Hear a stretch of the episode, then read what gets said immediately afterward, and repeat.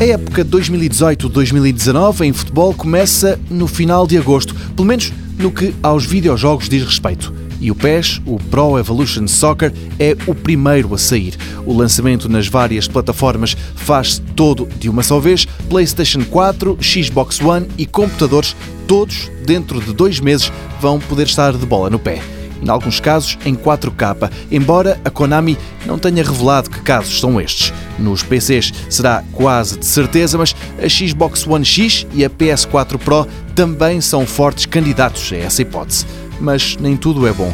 A Konami e a UEFA não se entenderam quanto ao licenciamento da Liga dos Campeões e das equipas que a compõem. Resultado, essa competição não vai aparecer, pelo menos com o nome oficial no jogo. Mas perdem-se uns, ganham-se outros, e há um ponto importante em que os jogadores portugueses saíram a ganhar.